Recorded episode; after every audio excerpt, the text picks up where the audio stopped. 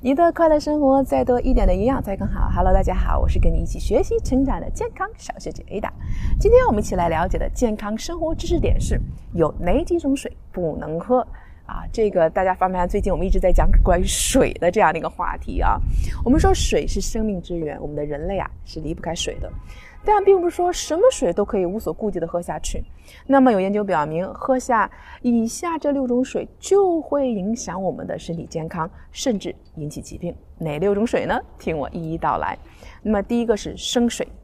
那么生水中还有各种各样对人体有害的细菌、病毒和人畜共患的一些寄生虫。那么喝了受污染带病菌的生水啊，很容易引起急性的肠胃炎、病毒性的肝炎、伤寒、痢疾以及寄生虫的一些感染。那么第二个就是老化水，就是我们所说的死水，也就是说长时间你贮存不动的水。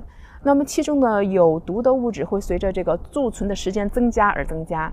那么如果你经常喝这种死水的话，就会使未成年细胞新陈代谢明显缓慢。那么会影响我们身体的生长发育，加速中老年人的衰老，导致食道癌和胃癌的发生。第三个就是千滚水。什么叫千滚水啊？就是我们在这个呃不断让它沸腾了很长时间的水和这个电热水器中啊反复煮沸的水。那么这种水呢，不发挥性的物质啊，比如说钙呀、镁呀等重金属的成分和亚硝酸盐的含量都非常很高啊。所以说，如果你经常喝这样的水，就会干扰我们的这个肠胃功能，出现暂时的腹泻、腹胀。那么有毒的亚硝酸盐还会造成什么？我们的机体缺氧，严重就会导致昏迷、惊厥，甚至死亡。